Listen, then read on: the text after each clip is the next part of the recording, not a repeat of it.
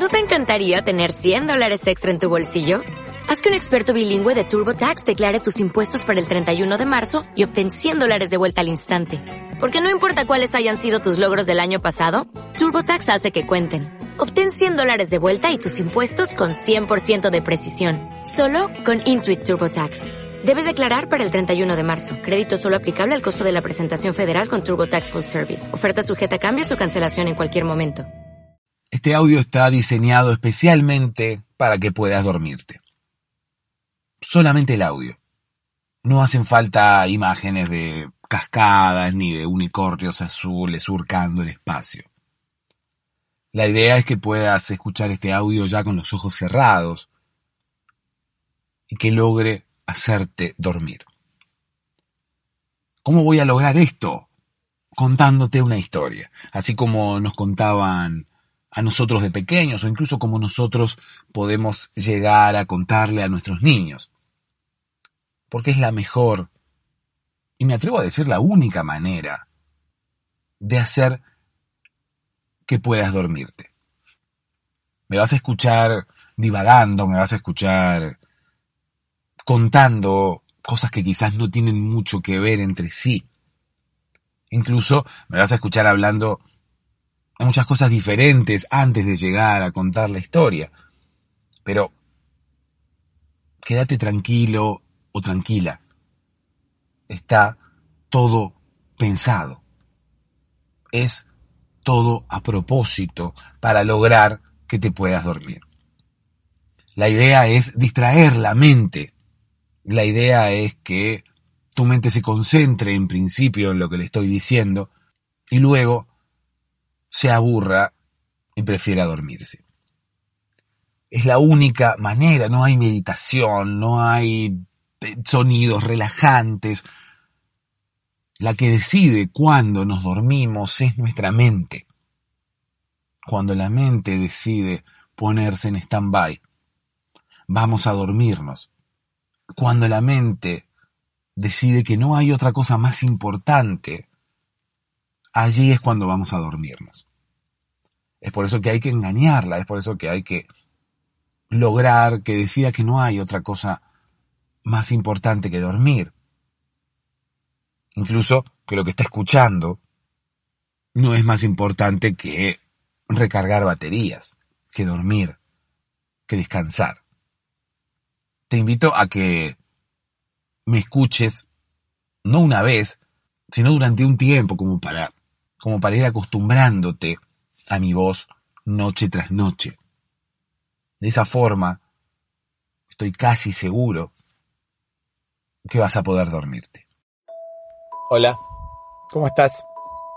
Espero que ya estés acostado, que ya estés con la luz apagada, que ya estés en posición horizontal, que ya estés listo para llamar al sueño, listo para que el sueño empiece a invadir tu cabeza, tu mente y te puedas dormir de una vez por todas y puedas descansar y puedas conciliar el sueño y puedas recargar tu batería y puedas llegar a mañana ya con, con mucha más energía. Si no es así, bueno, yo diría que te empieces a preparar y que empieces a hacer una rutina de tu de tu momento para ir a dormir. Yo creo que cuanto más rutinario sea, mejor mejor resultado vas a tener. La rutina obviamente debe incluir este podcast, o por lo menos, si te conviene, podés incluir este podcast. Este podcast que puedes utilizar para ir a dormir, puedes utilizar como una especie de cábala o puedes utilizar como una especie de técnica para que te ayude a dormir, porque yo mediante este podcast voy a intentar que te duermas, voy a intentar que concilies el sueño, voy a intentar que te aburras tanto, pero tanto, que termines durmiéndote sin quererlo. ¿Sí? En principio, tengo que recitarte una canción, tengo que cantarte una canción, la que hacemos siempre al principio de cada episodio. Todos a bordo, trenecito de los sueños. Vamos a apagar la luz. Vamos al país del cuento, a descansar. Nuestro cabus. Ah, nada mejor que bostezar. Yo también cuando cuando estoy por, por intentar que, que vos bosteces. Nada, más, nada, nada mejor que dormirme yo también cuando vos estás intentando dormirte. No sé, hay quienes dicen que el bostezo se contagia. Yo lo he visto varias veces, el bostezo muchas veces se ha contagiado. Si hay alguien cerca tuyo que bosteza, es como que ese bostezo se con... se contagia. Es como que el bostezo de alguna manera tiene ese efecto viral. Entonces la persona que está al lado tuyo también bosteza y ya también empieza a, a tener un poco más de sueño, empieza a estar un poco más cansado, empieza a querer dormirse, pero en tu caso, en el mío, en el de muchas personas que ahora están escuchando este podcast, ocurre que el insomnio no deja que el sueño llegue. El insomnio, tomado como cualquier, cualquier eh, cosa que pueda llegar a impedir que podamos dormir con tranquilidad, que podamos dormir con normalidad. Ya sea que no nos podamos dormir o que nos despertemos a mitad de la noche y que nos desvelemos, porque el hecho de desvelarse también influye mucho en lo que tiene que ver con un sueño reparador, con, con, una buena recarga de batería, con, con una recarga que nos lleve al 100% mañana, a la mañana. Que mañana nos despertemos con el 100% de batería después de haber recargado las baterías durante mínimo, no sé, 6 horas, 8 horas. Depende de lo que cada uno pueda dormir, depende de los horarios de cada uno, depende de lo que cada uno necesite, ¿no? Pero habitualmente son 6, 8 horas que tenemos que dormir para poder tener un sueño reparador y para que podamos recargar nuestras baterías. Nuestras baterías normalmente. Sí, espero haberte contagiado ese bostezo, espero que ahora estés bostezando en este mismo instante y de alguna manera también se te hayan mojado los ojos. ¿Viste que cuando bostezás se actúa alguna especie de lagrimal en los ojos? Entonces los ojos se mojan. Es como si, es como si lloraras, ¿sí? Como si lloraras poquito. Cuando tenés sueño o cuando bostezás, quizás sin tener sueño, porque muchas veces uno puede llegar a bostezar sin tener sueño, o sea, sin estar a punto de dormir. En cualquier momento del día uno puede bostezar, pero como que los ojos se, se mojan. Es como si, si lloráramos, es como si, si nos emocionáramos así. Se mojan los ojos y empiezan a quedar eh, húmedos, vidriosos. Vidriosos digo porque hay gente que le llama vidriosos, ¿no? Que, cuando, el, cuando el ojo está eh, como con como una película de agua termina teniendo como un reflejo. Eh, y entonces por eso, bueno, parece que tuviera un vidrio delante del ojo, ¿no? Pero, bueno, la idea es esa, que te mojes los ojos, que puedas llegar a bostezar, que el bostezo sea contagioso y que ya te puedas llegar a agarrar sueño e intentemos juntos combatir el insomnio. Ah, cuarto bostezo ya. La idea de este podcast es que te puedas dormir, es que te puedas dormir junto a mí. No, yo no me voy a dormir ahora mismo. Yo voy a acompañarte en tu proceso de, de adormecimiento. Yo voy a estar acá contándote una historia para que te puedas dormir. ¿Viste? Como cuando éramos chicos que contábamos historias o nos contaban historias para que podamos dormir. Nos contaban un cuento para que podamos dormir. Bueno, justamente así. Esa es la idea. Contarte una historia para que te puedas dormir, para que puedas conciliar el sueño, para que mañana te levantes después de haber descansado normalmente, que tampoco te despiertes de noche y que si te despertás a la noche no te desveles y puedas volver a dormirte, también escuchando este podcast, ¿sí?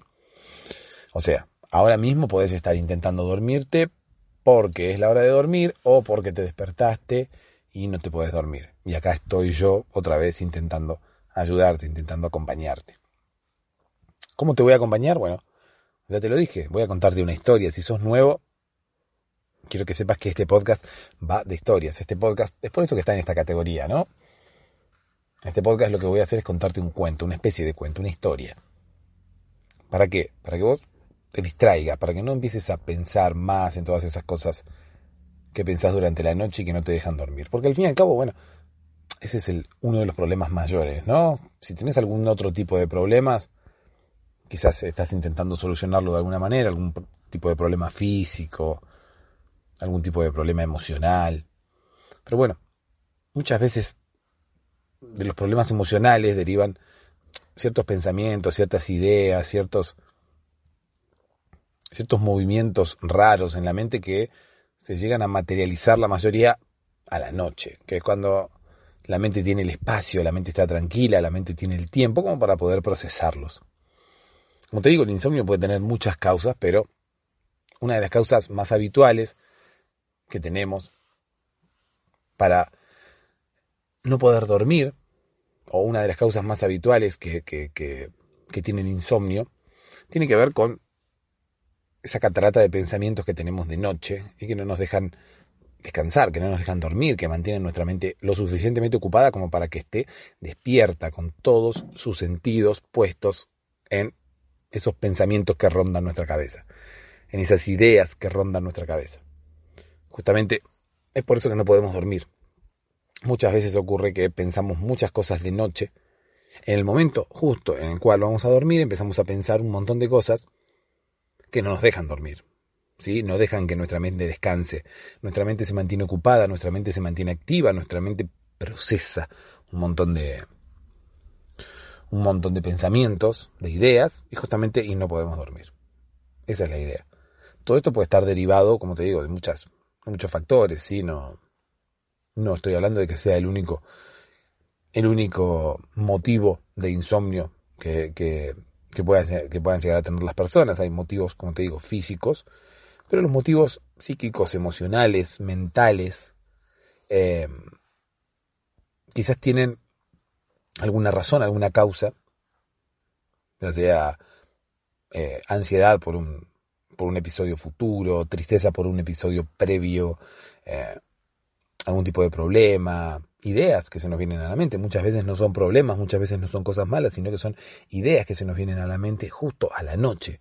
Cuando queremos empezar a dormir, se nos vienen ideas a la cabeza y empiezan como a acaparar toda nuestra atención y nuestra mente empieza a procesar una cantidad de pensamientos a una velocidad y a un nivel irreconocible. Porque de día no, no hacemos eso. Pero ocurre que de día la mente está ocupada con otras cosas, la mente está ocupada con nuestra vida habitual, es por eso que no tiene tiempo para procesar todos los pensamientos que tenemos. Esos pensamientos, en el transcurso del día, se ubican en una especie de cola de reproducción. La mente va tomando nota de lo que le interesa y lo va poniendo como una cola de reproducción, como en una playlist, que a la noche, cuando la mente se libera y cuando la mente no tiene más preocupaciones, ahí es a donde automáticamente esa lista de reproducción empieza justamente a reproducirse, esa playlist empieza a funcionar. Y cada uno de los pensamientos que nosotros teníamos guardados ahí, que la mente había guardado ahí, empiezan como a reproducirse uno tras otro, uno tras otro, y nosotros no lo podemos parar. Muchas veces, la mayoría de las veces, en muchísimas ocasiones ocurre esto y esto no nos deja dormir. Porque la mente, lejos de relajarse y lejos de intentar dormir, sigue trabajando, sigue procesando pensamientos, procesando ideas, procesando un montón de cosas. Un montón de pensamientos que muchas veces nos generan sentimientos y que esos sentimientos menos nos van a dejar aún dormir. ¿Qué hacemos? ¿Qué intento hacer con este podcast? Bueno, la idea es distraerte de todos esos pensamientos. La idea es que no pienses más en esas cosas. La idea es que te olvides de todo eso. La idea es estar aquí y mediante una historia hacerte olvidar de todo eso. Hacer que te distraigas de todos esos pensamientos, de todas esas ideas, de, toda, de todo lo que pase por tu mente en este momento. Concentrarte en lo que yo te estoy diciendo. En una historia que te voy a contar, en una especie de cuento que te voy a contar. Bueno, cuento. O sea, un cuento la mayoría de las veces, ¿no? A veces se me ocurren algunas otras cosas que voy probando y que, que le digo a los, a los oyentes del podcast que me digan, que me cuenten, a ver si esas, esas cosas que voy probando les gustan o no les gustan, a ver si, si cumplen su objetivo de, de, de hacerlos dormir o no, si cumplen con su, con su cometido si realmente se pudieron dormir con esa idea nueva que yo tuve o siguen despiertos y prefieren las historias de siempre, porque en realidad arrancamos con la idea de hacer historias, así como, como nos contaban a nosotros nuestros padres o quien sea que nos contaban cuentos para ir a dormir. Bueno, este podcast hace lo mismo. Vos fíjate que las historias, los cuentos que nos contaban cuando éramos chicos, tenían ese objetivo, el mismo objetivo. Nosotros, como niños, teníamos montón de cosas en la mente, pensábamos en lo que íbamos a hacer mañana, con quién íbamos a jugar, que teníamos que ir a la escuela, no sé lo que fuera. Con un cuento, con un cuento, lo que se lograba o lo que se logra es enfocar la mente en algo, es que la mente le preste atención a ese cuento, a esa historia, que se concentre en eso y que deje de procesar otros pensamientos, que son los que ocupan la mente y son los que mantienen la mente despierta. Que se concentre en el podcast, que se concentre en, bueno, en la historia, ¿no? En general. Cuando éramos chicos no había podcast. Eh, o por lo menos no sé si había podcast o no, depende de la edad que tengas vos ahora, pero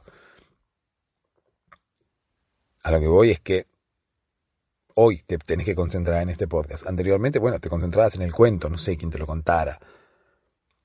La idea era concentrarte en la historia, para distraerte de los pensamientos, esos que vienen a tu cabeza de noche, vienen a tu cabeza cuando te querés dormir, y que la mente, lejos de olvidarlos y lejos de dejarlos de lado, no, empieza a procesarlos y empieza a prestarles atención y empieza a tener, o sea, empiezas a tener todos tus sentidos puestos en esas ideas, en esos pensamientos, justo en el momento que te querés dormir. Por lo tanto, bueno, no podemos manejar nuestra mente, no podemos decirle a la mente que no lo haga, no podemos, no tenemos control. Debe haber dos sectores de la mente o más sectores de la mente, ¿no? Uno sobre el que tenemos control y otro sobre el que no. Uno que decidimos qué es lo que tiene que hacer, pero o la mente debe tener varias, varias partes y hay una que no controlamos, seguramente, porque cuando tenemos pensamientos, estos pensamientos de noche que que no nos dejan dormir, nosotros intentamos, me imagino que la mayoría de personas, vos seguramente lo has hecho, intentar no pensar, intentar poner la mente en blanco, intentar eh, relajar la mente para poder dormir y no, no se puede, no se puede. La mente actúa sola, por sí misma. Lo bueno que tiene la mente a la noche es que como que está súper tranquila y es como como capaz de cualquier cosa, es como capaz de crear cualquier cosa. Lamentablemente, nosotros al otro día, cuando, cuando arrancamos el día y empezamos a,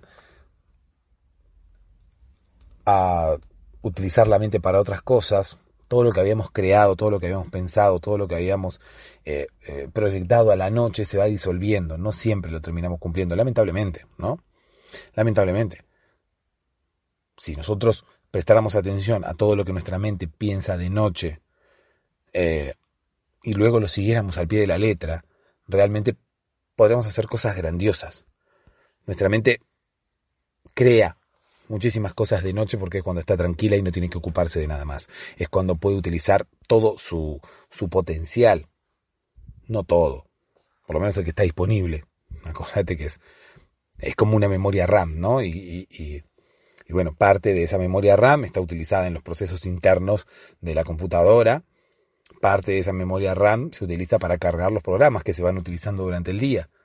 Bueno, en este caso es lo mismo, ¿sí? Nuestra memoria RAM es nuestra mente y tenemos nuestra parte dedicada al funcionamiento de nuestro cuerpo y a la supervivencia, vamos a llamarle así, y otra parte de la memoria RAM ocupada en lo que tiene que ver con la vida diaria, ¿no? con las actividades que vamos desarrollando durante el día llega un momento que a, la, noche, cuando ya nuestras actividades terminaron y ya no hay ningún programa cargado, como quien dice, solamente tenemos la, la parte de la supervivencia, la parte del, del, funcionamiento del cuerpo cargado en la memoria RAM, ¿no? Que eso, no sé si, si funciona como memoria RAM o como memoria ROM.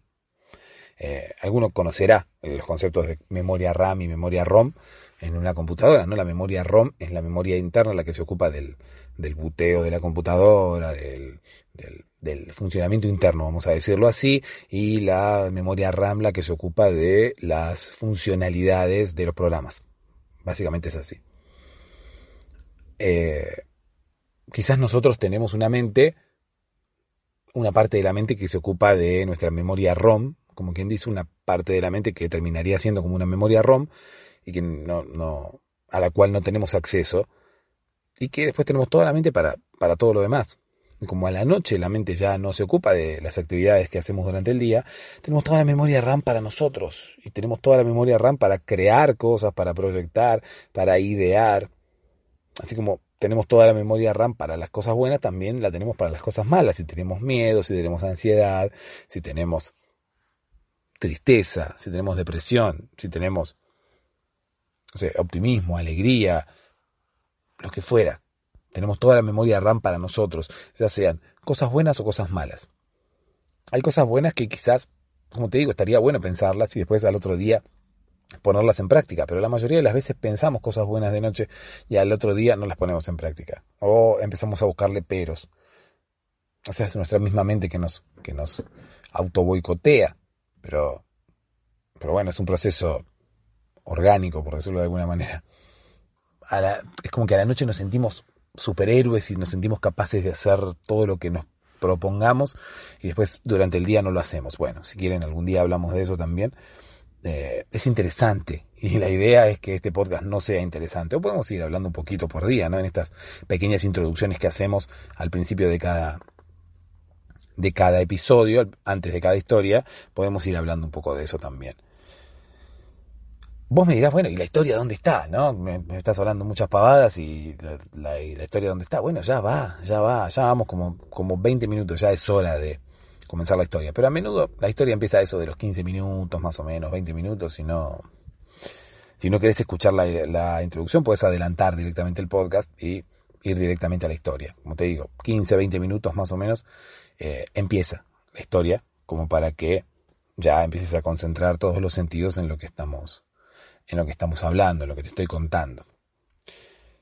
Quizás ya te dormiste, quizás ya estás dormido y todas mis palabras solamente están ingresando a través de tus oídos y están llegando a tu mente, pero tu mente ya tiene esa compuerta que baja todas las noches y ya está en stand-by, y ya está en, su, en estado de suspensión y ya no me está escuchando del todo, ya solamente me está eh, oyendo o al revés, me está oyendo pero no me está escuchando. No sé, viste que esas cosas se utilizan, son dos sinónimos, pero en realidad uno, hay gente que utiliza uno para la escucha con atención y otro para la escucha sin atención. Bueno, hay gente que escucha pero no oye, o hay gente que oye pero no escucha. Hay que ver cuál es la parte que escucha y comprende, y hay otra que escucha y no comprende. Hay que ver cuál es. Si, si el, el, verbo oír o el verbo escuchar está más utilizado como eh, para prestar atención o no. Porque viste, qué sé yo. Si estás despierto, me estás escuchando y estás prestando atención a lo que te estoy diciendo. Si estás dormido, me estás escuchando porque la gente dice que uno cuando está dormido sigue escuchando lo que ocurre, pero bueno, no le presta demasiada atención porque está como en otro lado, como en otra dimensión. Si bien el cerebro escucha lo que está pasando, no eh, le presta demasiada atención justamente porque está dormido. Es más, ¿no te ha pasado nunca que estando dormido te llaman y, te despertás? Porque de alguna manera estás escuchando lo que ocurre. Estás dormido, pero estás escuchando lo que ocurre. ¿Sí? Es por eso que, bueno, algún sonido fuerte puede llegar a despertarte, porque de alguna manera igualmente estás escuchando lo que ocurre. Y ese sonido fuerte te pone en alerta. ¿Sí? También, bueno, puede haber alguna música, puede haber alguna charla, algo que te despierte porque perturba tu sueño, porque perturba la tranquilidad que el cuerpo, que la mente necesita como para dormir, ¿no? Porque a veces también ocurre eso, uno está durmiendo y, bueno, se despierta porque hay bullicio, porque hay cosas que molestan el, el, el sueño, que al fin y al cabo necesita tranquilidad, necesita eh, eh, paz, silencio como para poder desarrollarse. Bueno, depende de la persona, ¿no? Hay gente que puede dormir, eh, depende del cansancio que tenga la persona también. Hay gente que puede dormir de día, hay gente que puede dormir con ruido, hay gente que no tiene ningún tipo de inconveniente. Eh, hay otra gente que no, que necesita silencio, que necesita oscuridad, que necesita que no, que haya tranquilidad y que a cualquier eh, sonido extraño o a cualquier bullicio o a cualquier voz, conversación, grito, ruido que pueda llegar a perturbar el sueño, inmediatamente se despierta y no puede quedarse dormido. Bueno, todo depende de cada uno, ¿no? Todo depende de también la costumbre de cada uno. Hay mucha gente que ha aprendido a dormir de día, ha aprendido a dormir con luz y no tiene ningún inconveniente, puede dormir tranquilamente con luz y hay otra gente que no. Hay otra gente que directamente, por algo existen, viste, esos antifaces que se pone la gente en los, en los aviones. O bueno, porque en el avión la, luz no se apaga, está todo el tiempo prendida. Eh, o, mismo, qué sé yo, en las, en las, casas muchas veces, a veces hay unos antifaces que se pone la gente como para no ver luz y para poder dormirse y para poder de esa manera conciliar el sueño. Bueno, hay muchas maneras de intentar dormirse. Nosotros tenemos un podcast como para intentar que te duermas. Vos tenés un podcast, amigo, como para intentar que te duermas, contándote una historia. Déjame que empiece con la Déjame que te cuente una historia. Déjame que empiece con la historia de hoy que tiene que ver con, con una enfermedad. Una enfermedad, como una, como una adicción, vamos a decirle. ¿sí? Porque una adicción, bueno, ¿qué termina siendo una adicción? Termina siendo como las, las ganas que uno tiene de hacer determinada cosa eh, y no tiene control sobre, sobre esa cosa que hace. No tiene control o eh, necesita hacerla siempre, una vez tras otra, una vez tras otra, una vez tras otra. Es como que tiene una necesidad continua de hacer una determinada cosa. Eso podría llegar a ser una adicción. Eh, en la falta de control también influiría dentro de la adicción. Bueno, una persona, nuestro protagonista de la, de la historia de hoy, tenía una adicción muy rara, que no, no, no sé si existe o por lo menos no sé si, si está catalogada, ¿sí? no sé si existe dentro de los libros, dentro de los, dentro de, dentro de quienes eh, regulan las adicciones. No sé si hay un, ente regulador de adicciones, alguien que le pone un nombre a las adicciones. Bueno, por eso existen las drogas, existe el juego, existe eh, el alcohol, existe eh, no sé, ¿qué otras adicciones? Existe el sexo también como adicción, eh, existe no sé qué. Bueno, en este caso, nuestro protagonista tenía una adicción muy rara que no sé si está catalogada, como te digo, no sé si existe algún tipo de bibliografía sobre, sobre esta adicción. Igualmente la bibliografía, viste que en tiempos de internet es muy, muy raro el hecho de la bibliografía. El tema de la bibliografía eh, hay que tomarlo muy con pinzas, porque tenemos bibliografía acerca de todo y no todas las bibliografías que están en Internet son confiables. Eh, ¿Cómo sabemos que lo que nos están diciendo es cierto o no es cierto? Eh, ¿Cómo sabemos si lo que estamos leyendo acerca de una determinada temática es cierto o no es cierto? O si es información veraz o no, o si es información útil. Bueno, de la misma manera, también podría pasarnos los libros, ¿no? Hay un libro escrito por alguien que te habla de un determinado tema y ¿cómo sabemos si eso que dice ese libro es cierto o no es cierto? O si esa información está chequeada o si es información veraz o no es información veraz. Por más que esté un libro, no hay un, órgano controlador de libros acerca de la información que va dentro de esos libros. O sea, por ejemplo, hay un libro de recetas y te dicen, no sé, por ejemplo, la paella lleva tales ingredientes y hay otra persona de otro lado que puede llegar a decir, no, bueno, la paella no lleva esos ingredientes. Ese libro está mal. Tiene una información que no es veraz. ¿cómo, ¿Cómo diferenciamos la información que es veraz de la que no es veraz? ¿Cómo sabemos cuál es la verdadera paella? De hecho, creo que la gente se debe estar peleando por cuál es la verdadera paella, porque tampoco uno sabe, tampoco hay ningún parámetro para saber cuál es la verdadera paella. Bueno, nos podríamos remontar a los libros de historia, o nos podríamos remontar a la historia misma y empezar a averiguar y, llegar hasta la primera paella a ver con qué ingredientes se, se preparó y de esa manera, bueno, saber, bueno, la paella original tenía estos ingredientes y esta es la paella original. Hay que ver también si los, los primeros paelleros, las primeras personas que prepararon la paella, eh, estaban conformes con esa primera receta sobre la paella o si dijeron en su momento, no, vamos a cambiarla porque estos ingredientes no me gustan, vamos a cambiarla, la cambiaron una, dos, tres veces hasta llegar a la definición final, a la, a la, a la, al gusto de la paella que ellos estaban buscando. Eh, y bueno, cambiaron la receta dos, tres veces hasta llegar a la que ellos querían. Y la que ellos querían, bueno, dijeron, bueno, al final esta es la paella. Bueno, ¿cómo sabemos cuál es la paella real? ¿Cómo sabemos si pasó esto también? ¿no? Si los primeros paelleros cambiaron las, las recetas de la paella un par de veces. ¿Cómo sabemos también cuántas veces? Si crearon una paella la primera vez, ¿no? Y no les gustó porque les parecía que sobraba un ingrediente o faltaba un ingrediente. Entonces volvieron a hacer una segunda versión y una tercera versión, ¿no? Una cuarta versión. Hasta llegaron a la quinta versión y en la quinta versión dijeron, bueno, ahora ya está la paella lista, ahora sí, esta es la paella. Bueno, perfecto. Y después tenés hoy, año 2019, tenés muchos libros que dicen, bueno, la paella, libros de recetas, ¿no? Eh, dicen, bueno, la paella lleva este ingrediente, este y este y este. Y por allá salta alguien como para decir, no, la paella no lleva esos ingredientes.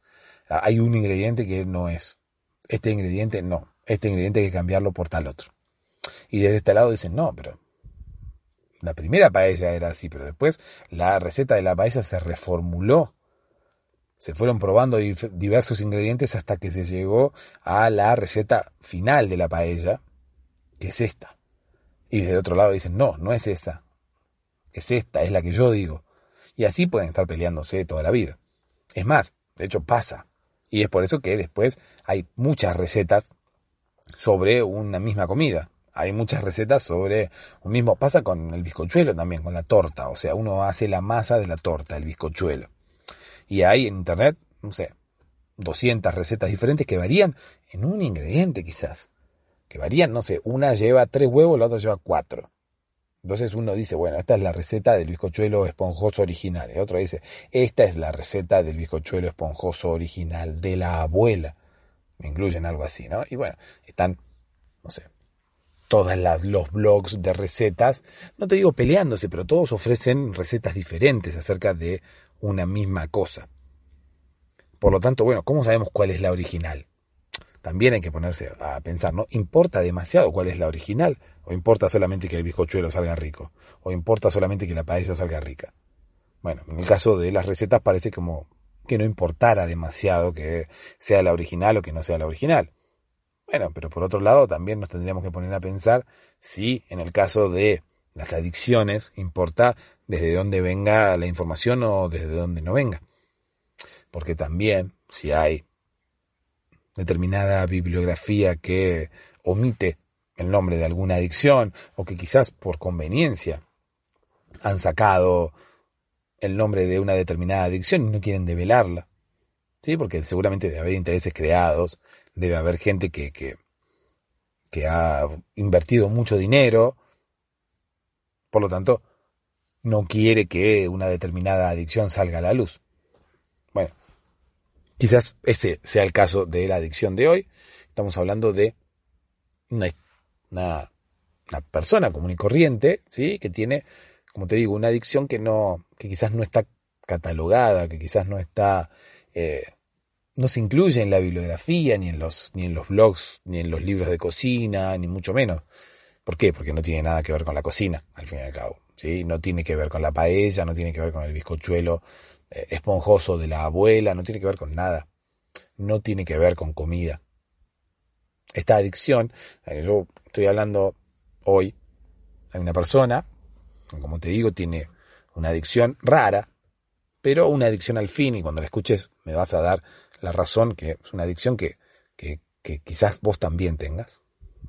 Y quizás, bueno, no tan al extremo como el protagonista de nuestro, de, nuestra historia de hoy, ¿no? Que terminaba invirtiendo mucho dinero en esta adicción, como bueno, como cualquiera puede llegar a invertir dinero en su adicción, ¿no? Porque bueno, el que toma cocaína gasta dinero comprando cocaína.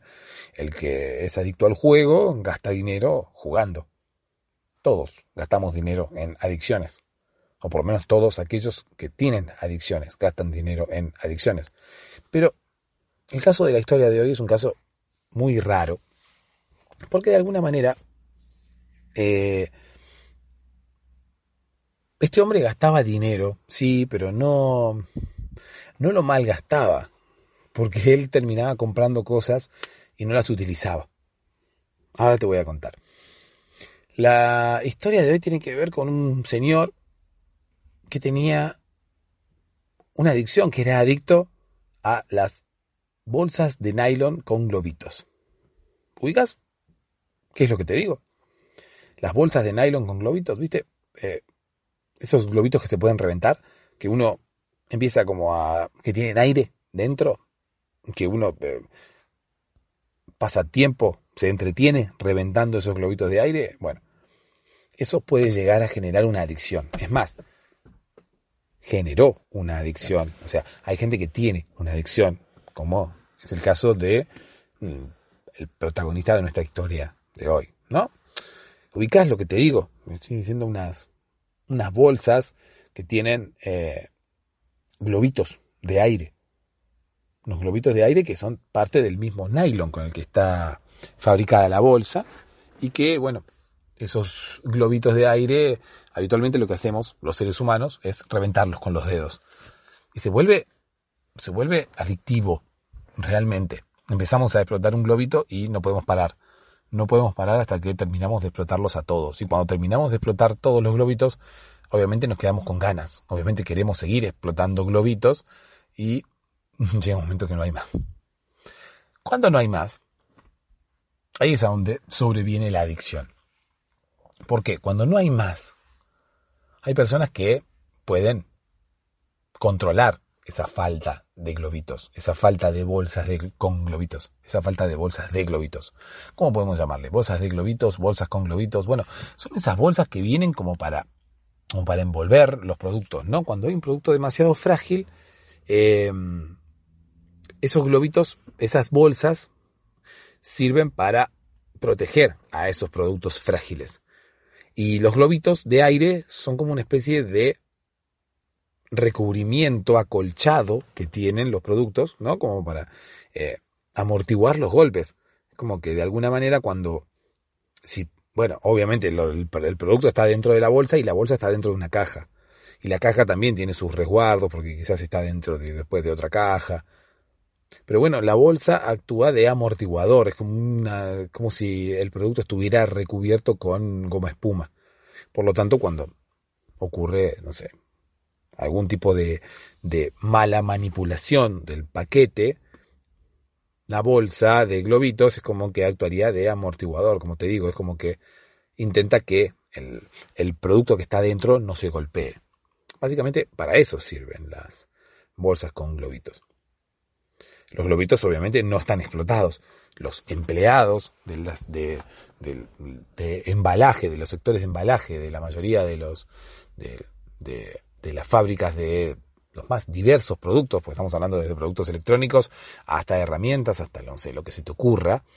los productos que se te ocurran se pueden embalar en bolsas con globitos. No, no, no la mayoría de las veces no ocurre con productos muy grandes, sino que ocurre con productos medianos, de medianos tirando a chicos. Bueno, los operarios de las fábricas pasan por un eh, test de test de adicción, le podemos decir, no. Pero bueno, un test psicológico muy fuerte antes de contratar a operarios para el sector de embalaje. Eh, las empresas cuidan mucho el perfil psicológico de cada uno de esos empleados. ¿Por qué? Porque obviamente cada uno de esos empleados puede llegar a ser un posible adicto a las bolsas de globitos. Es más, cada uno de esos empleados puede llegar a eh, no solamente tener una adicción, sino que arruinar el negocio, porque imagínate que un empleado de embalaje, en vez de poner un producto dentro de la bolsa de globitos y mandarlo a la siguiente estación del embalaje, o ponerlo en una caja de cartón y que siga el producto en la cinta, ¿no? ¿Viste cómo son las, las plantas de, de, procesamiento o de, o de envasado de productos? Hay como una cinta, entonces hay varias estaciones, uno en una estación hace una cosa, pone el producto en la cinta y el producto sigue y el otro en la otra parte hace otra cosa. Bueno, son como muy monótonos esos trabajos también porque todo el mundo hace siempre lo mismo. Imagínate el empleado que está ahí en el sector de embalaje y le toca poner el producto en la bolsa de globitos. Imagínate que el tipo se cope reventando globitos. Primero, la empresa se funde porque gastaría muchísimo dinero en fabricar más bolsas de globitos o en mandar a comprar bolsas de globitos, porque bueno, la misma empresa que fabrica un, un producto X, por ejemplo, no sé, un cargador para celular, y lo ponen en, el, en una bolsa con globitos, perfecto, fabrican los cargadores, no fabrican las bolsas con globitos. Hay una fábrica, además, que fabrica bolsas con globitos, perfecto, la fábrica de bolsas con globitos, que de hecho no sé si, si, hay alguna fábrica de bolsas con globitos, pero de hecho la tiene que haber, porque nunca escuché nombrar así fábrica de bolsas con globitos. Si alguno de ustedes ya sintió alguna vez nombrar la fábrica de bolsas con globitos, puede escribirme oyentes arroba para. Ahí me hablan acerca de las, de las bolsas con globitos o de alguna fábrica de bolsas con globitos que conozcan. Pero el tema de las fábricas de, de, de, de, estas bolsas es sumamente peligroso trabajar en una fábrica de esas. Imagínate una persona con, imagínate vos, imagínate yo, en una, una fábrica con miles y miles y miles de, de kilos o de rollos de estas bolsas. Bolsas que, de globitos que cuando uno le llega un producto a su casa, no tarda absolutamente nada en empezar a reventar con los dedos. Bueno, imagínate con, no sé, litros, eh, no, litros no, bueno, kilos o rollos o metros, kilómetros de bolsas con globitos, recién, recién fabricadas, como quien dice. O sea, recién preparadas, tal como puede llegar a ser un pan recién, recién horneado. Bueno, estas, en este caso, todavía más atractivas serían las bolsas con globitos, recién, recién fabricadas.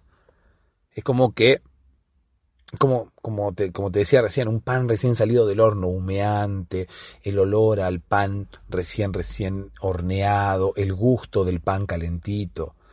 Bueno, en este caso sería el, el, placer, vendría a ser el olor al, al plástico recién, recién fabricado, no sé cómo decirle.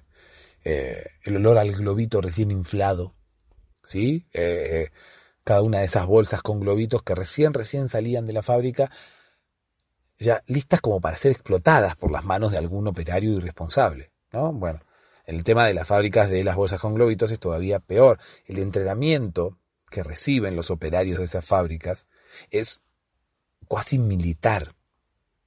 Hay una, una, una preparación para esos empleados muy, muy importante.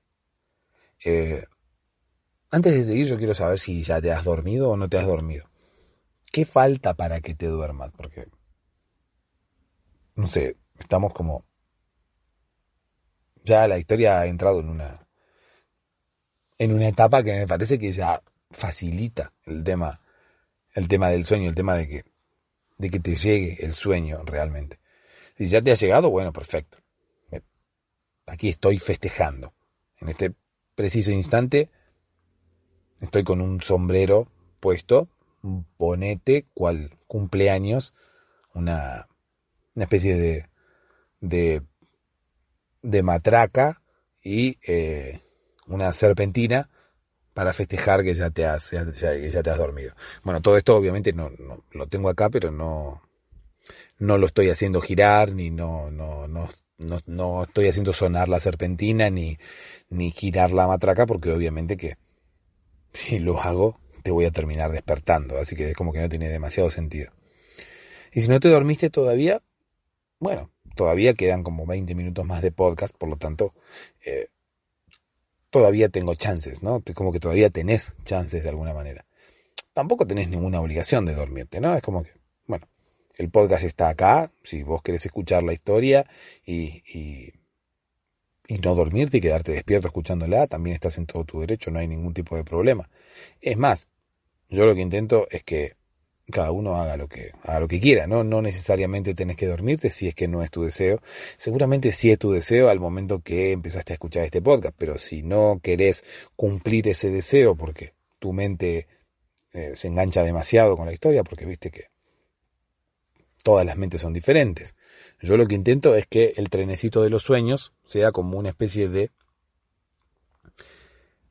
tren en el cual yo soy la locomotora y vos y bueno, y también todos los oyentes de este podcast son como un, son como vagones, ¿sí? Vagones que van eh, enganchados a la locomotora, pero levemente enganchados, o sea, no, no, la idea es que no estén del todo enganchados, que estén frágilmente enganchados para que en algún momento se puedan soltar sin ningún tipo de atadura, se puedan soltar fácilmente, para que escuchen, empiecen a escuchar la historia y en el momento menos pensado se suelten. Cuando el sueño llegue, cuando el sueño los venza, se suelten y se dejen llevar, ¿sí? Se dejen llevar por el trenecito de los sueños hacia donde los lleve, o sea, que se duerman, al fin y al cabo. La idea es que se desenganchen de la historia y que se duerman, que, son, que sean como vagones enganchados, como te digo, al cuento, a mí, que yo soy como la locomotora que voy contándote la historia, y en algún momento, bueno, que esos vagones se desenganchen y se terminen perdiendo quién sabe dónde. ¿no? Porque cada uno cuando sueña, cada uno cuando se duerme, se va, anda a saber a dónde, ¿no? La mente como que entra en un proceso de stand-by y la conciencia de uno es como que se va a, a pagar por otras dimensiones, por otros reinos. Ve tú a saber dónde, dónde vamos cada uno, ¿sí? Así que, nada, si, si, si ya te has dormido y ahora le estoy hablando a tu, a tu cerebro en estado de suspensión. Me, pone muy contento, como te digo, no voy a soplar la serpentina para no hacer ruido ahora, pero estoy muy contento. Eh, y si no te has dormido todavía, bueno, no, no hay ninguna obligación, reitero. Aquí estamos, igualmente, todavía tenemos bastante tiempo. Retomando la historia, retomando lo que, lo que veníamos hablando, te decía que los, eh, los, eh, empleados de las fábricas de, bolsas de globitos pasan por un entrenamiento casi militar antes de entrar a trabajar en la fábrica, porque claro, los dueños tienen que asegurarse que ellos no van a tocar las bolsas. Las bolsas son como eh, muy atractivas, a diferencia de, la adicción a la cocaína, donde la mayoría de los, de los que trabajan en las plantaciones o en las fábricas o en las cocinas o donde sea que se prepare la cocaína, eh, la mayoría de, ellos no toma cocaína porque sabe el, mal que hace. O no sé por qué no toman cocaína. Pero bueno, muchas veces pasa, o por lo menos en la mayoría de los casos pasa, que los que están ahí no toman cocaína. Los que trabajan en el casino la mayoría de las veces no juegan o no son adictos al juego o no, no suelen apostar. Están ahí para trabajar. Bueno, perfecto. En este caso, tendría que pasar lo mismo. En el caso de las fábricas de bolsas con globitos, lo que pasa es que los dueños buscan que los operarios no se hagan adictos a las bolsas. No empiecen a reventar los globitos con las manos. Pero esto es muy difícil. Es muy difícil porque todo el mundo se tienta. Porque todos en algún momento estuvimos tentados, o por lo menos, no sé, en algún momento se nos ha pasado por la cabeza el hecho de reventar los globitos de alguna bolsa. Y claro, de hecho, seguramente lo hemos hecho en algún momento. Seguramente alguna bolsa con globitos ha pasado por, nuestra, por nuestras manos y hemos reventado los globitos, no pacientemente, sino alocadamente. Sino así como rápido. Como cuando uno, no sé, come algo con mucha gula y lo, come como un animal hambriento que hace una semana que no come, bueno, más o menos así es que reventamos los globitos de las bolsas, nosotros. Así como nos creemos señores, nos creemos dandies, nos creemos eh, personas de alta alcurnia, nos creemos pertenecientes al, al, a la familia real, bueno, no lo somos. Cuando hay una bolsa con globitos delante nuestro nos volvemos animales y empezamos como a explotar los globos de una manera eh, muy salvaje. Bueno, los operarios de, los, de las fábricas de, de bolsas con globitos, ocurre que, bueno, tienen esta, eh, como quien dice, está la tentación ahí nomás, ¿no? Está, es como que eh, no se pueden resistir, muchas veces no se pueden resistir. Es más, las fábricas echan muchísima gente y pierden muchísima gente. Es un negocio que no es demasiado rentable. Porque, claro, echan muchísima gente porque la gente se tienta explotando los globitos de las bolsas, entonces la tienen que echar y la tienen que indemnizar, o sea, le tienen que pagar cada vez que, que la echan, porque claro, no es cuestión de andar echando gente, porque sí. Entonces, bueno, la gente que se mete en el negocio de la fabricación de la bolsa con globitos realmente pierde mucho dinero porque fabrica bolsas, pero al fin y al cabo la mayoría de su presupuesto se va en pagarle a los operarios, en pagarle a la gente que van echando porque, la, porque, no le, porque no sirve, porque la gente se vuelve adicta, la gente se vuelve loca, la gente empieza como a explotar todos los globitos de las bolsas, en vez de trabajar y en vez de fabricar las bolsas, no, aparecen las bolsas recién fabricadas que tienen como una, especie de aroma, una, una, una cosa muy atractiva, como el pan recién horneado, por lo tanto, los operarios no se pueden resistir y empiezan a explotar los globitos de las bolsas recién fabricadas. Claro, a donde vienen los jefes, inmediatamente los despiden, pero cada vez que los despiden, bueno, les tienen que pagar. Entonces, ahí es donde la empresa pierde dinero, por la cantidad de empleados que tienen que despedir, por la cantidad de empleados que se tientan y empiezan a explotar los globitos de las, de las bolsas recién fabricadas, ¿no? Es por eso que te decía que, bueno, estas empresas tienen que tener como una especie de entrenamiento militar y filtrar muy bien a las personas que van a trabajar ahí y hacerles todo un lavado de cabeza y una especie de, de, tratamiento psicológico para que ninguna se termine tentando, para que ninguna eh, le haga perder plata a la empresa, para que todas fabriquen las bolsas de, de globitos sin tentarse a explotar nada, sin tentarse a explotarlas de ellos para que la fabriquen y las bolsas de globitos lleguen a la venta con todos los globitos eh, justamente sanos, por decirlo de alguna manera, ¿no? Porque imagínate, si cada operario se pone a explotar los globitos de las bolsas recién fabricadas, las bolsas van a estar ahí. Quizás nadie se dé cuenta, pero muchos de esos globitos no van a tener aire. Y claro, cuando el cliente reciba bolsas con globitos, con los globitos explotados, Nadie va a querer comprar una bolsa con globitos con los globitos explotados. Bueno, entonces, como te digo, hay que cuidar muchísimo. Es más, es casi un entrenamiento militar, como te digo. Es, está a la par de los entrenamientos para conseguir soldados para las tropas estadounidenses. Eh, el entrenamiento y el, y el y el filtro que se hace dentro de todos los aspirantes a la Marina y al Ejército de Estados Unidos, que les hacen hacer pruebas, les hacen hacer test psicológicos, mismo en la NASA, cuando buscan algún astronauta, algún perfil de un astronauta, no pueden mandar a cualquiera al espacio. Por lo tanto, bueno, empiezan a hacer una especie de, de, de filtro, les hacen hacer pruebas físicas, psíquicas y demás, hasta que van descartando gente y terminan por elegir a un par de privilegiados a un par de personas adecuadas para poder viajar al espacio. Bueno, en este caso es lo mismo. Los mismos científicos de la NASA que hacen esos test y hacen ese, ese fichaje, como quien dice, y van filtrando y van descartando a la gente que no sirve para ser astronauta, son estas mismas personas las que terminan trabajando en las fábricas de bolsas de globitos, filtrando a la gente eligiendo a cuáles van a ser los mejores empleados, los empleados que van a tener más fortaleza mental, más fuerza de voluntad, de la misma manera que un astronauta necesita esa fortaleza mental para pasar, no sé, seis meses en una estación espacial, aquí también se necesita una fortaleza mental como para no tentarse y no caer en la adicción de reventar los globitos de las bolsas. Por lo tanto, las personas que trabajan en esta fábrica tienen que ser personas con una fortaleza mental, pero mucho más, a ver, mucho más preparadas que cualquier otra persona. Por eso es que son los, eh, los, los, científicos de la NASA los que terminan eh, filtrando a la gente, los que terminan haciendo. Los científicos de la NASA son los que trabajan en la parte de recursos humanos de las fábricas de bolsas con globitos. Los empleados de, de de las otras fábricas, de las partes de embalaje de cualquier otra fábrica, como te decía, puede ser de una fábrica de cargadores de teléfonos móviles, también tienen que estar preparados. No tanto, pero bueno, psicológicamente también están muy preparados para no caer en las adicciones.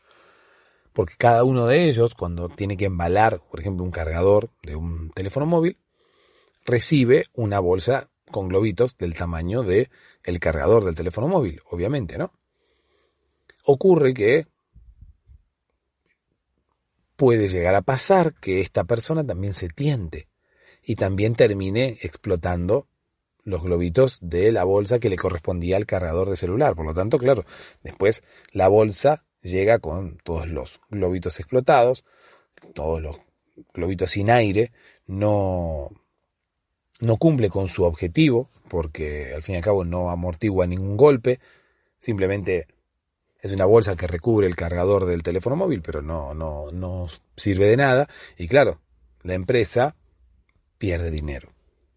Cualquier empresa que tenga operarios en la parte de embalaje que no estén preparados para tratar con bolsas con globitos, le van a hacer perder dinero a la empresa. Porque van a explotar los globitos de las bolsas, no se van a poder contener, después los productos van a ir con las, mm, las bolsas, con los productos ya, con los globitos ya explotados, por lo tanto, en principio, bueno, el usuario final se va a quejar, en principio porque recibe un producto con una bolsa con los globitos explotados. Por lo tanto, esa bolsa no amortigua el, el no, no, no amortigua posibles golpes que pueda llegar a tener el producto. ¿no? En el caso de los, de los cargadores de teléfonos celulares, bueno, obviamente que el, el objetivo de la bolsa con globitos es amortiguar los golpes o eh, una mala manipulación que pueda llegar a tener el paquete. Es como una especie de, el aire de los globitos termina siendo como una especie de acolchado, de, de goma espuma que puede llegar a amortiguar los golpes. El aire en los globitos puede llegar a amortiguar los golpes. Perfecto. Obviamente el usuario final puede llegar a quejarse de que no hay globitos en la bolsa, por lo tanto ese paquete, el contenido de ese paquete puede llegar a estar roto porque no había amortiguación, pero además la queja más generalizada del usuario final tiene que ver con que no hay bolsa con globitos. Por lo tanto, el usuario final no tiene que explotar. Muchas veces, y este es el caso de nuestro, de nuestro operario de, perdón, de nuestro operario no, estoy eh, develando su identidad y no era mi intención. Es el caso de nuestro protagonista, del protagonista de la historia de hoy. Eh, nuestro protagonista era adicto a explotar los globitos de las bolsas. Por lo tanto, ¿qué hacía? Compraba productos solamente para recibir la bolsa. Desechaba el producto porque su felicidad pasaba por explotar los globitos de las bolsas, no por el producto en sí mismo. Entonces, como hablábamos hoy acerca de la cantidad de dinero que se gasta en adicciones, esta persona también gastaba mucho dinero en su adicción, porque compraba cosas que no iba a usar solamente para recibir la bolsa con los globitos. Y como hablábamos hoy, que el hecho de tener un operario que no se pueda contener puede llegar a tener dos eh, situaciones adversas que tienen que ver en principio, uno, con que el producto no esté bien protegido y dos, con que el usuario final no reciba su bolsa con globitos que el usuario final no reciba su bolsa con globitos es quizás más importante que si el producto tenía amortiguación para los golpes o no. O sea, el usuario final valora más que la bolsa con globitos llegue para después explotarla a él, más que si la bolsa vino con los globitos y amortiguó bien y protegió bien el producto de una mala manipulación de la caja o del envase por parte, no sé, del transporte, por parte de los vendedores y demás. Al fin y al cabo, lo que hace la bolsa con los globitos es proteger la, eh, proteger la mercancía que hay dentro, proteger el producto en cuestión. Como si fuera una goma espuma, el aire protege y termina amortiguando cualquier tipo de golpe para que el producto que hay dentro no se estropee. Bueno, el usuario final puedes llegar a valorar esto y decir, bueno, el producto vino envuelto en una bolsa con globitos, por lo tanto, si hubo algún golpe o algo, estaba protegido. El producto estaba protegido acá adentro, por lo tanto no se golpeó, no le pasó nada.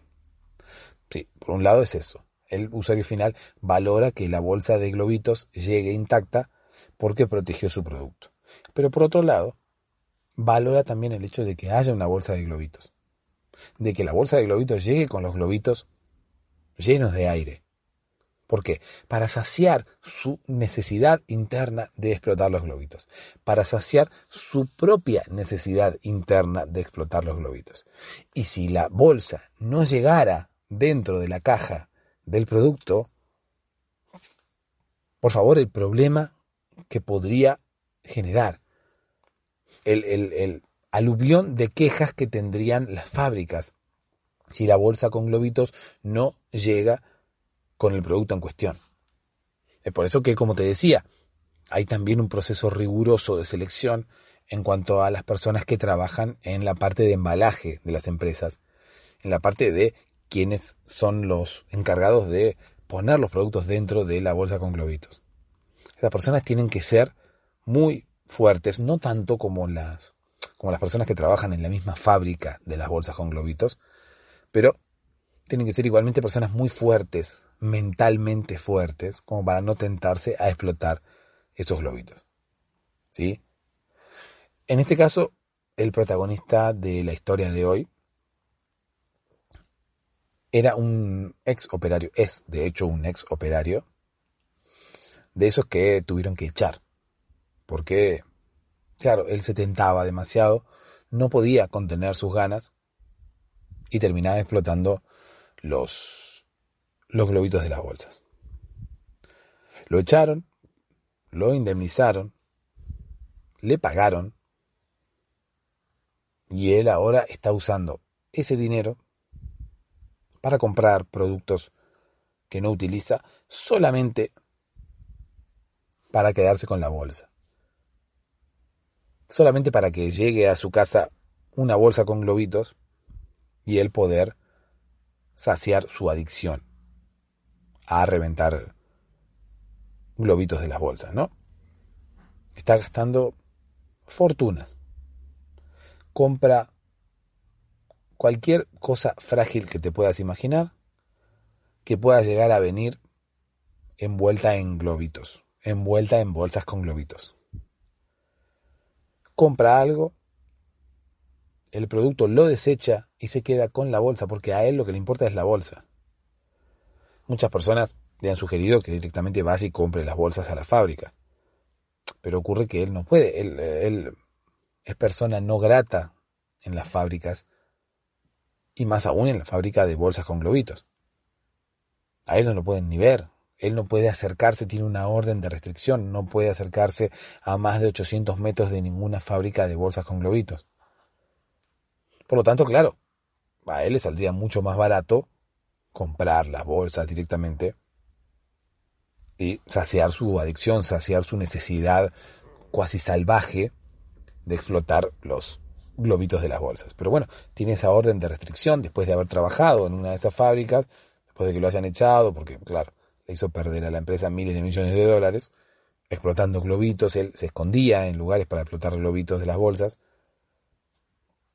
una adicción que no pudo controlar nunca. Y que hoy, bueno, como te digo, se está gastando la plata del, de la indemnización, la plata que le han pagado cuando lo despidieron de la empresa, se la está gastando en comprar productos solamente para explotar los globitos de las bolsas. Está gastando muchísimo dinero, pero otra, no, otra opción no tiene, no puede ir a comprar las bolsas de derecho. Tiene una orden de restricción, no puede acercarse a la fábrica. Compra cargadores de celular, compra auriculares, compra aparatos electrónicos, cualquier tipo de aparato electrónico que venga en una bolsa con globitos. Él selecciona minuciosamente cuál aparato viene en una bolsa con globitos y cuál no. Y de ese empieza a comprar más copias, empieza a comprar más, cantidad, empieza a comprar uno tras otro, uno tras otro, solamente para disfrutar de la bolsa. Su casa está llena de cargadores de teléfono sin usar, porque a él solamente importaba la bolsa. En su momento empezó a comprar piezas de, cerámica que venían envueltas, bueno, obviamente para que no se rompieran, para que estuvieran eh, protegidas. Bueno, también. Su casa llena de adornos de cerámica. Todo para, para poder saciar su, su necesidad salvaje de explotar los, los globitos de las bolsas.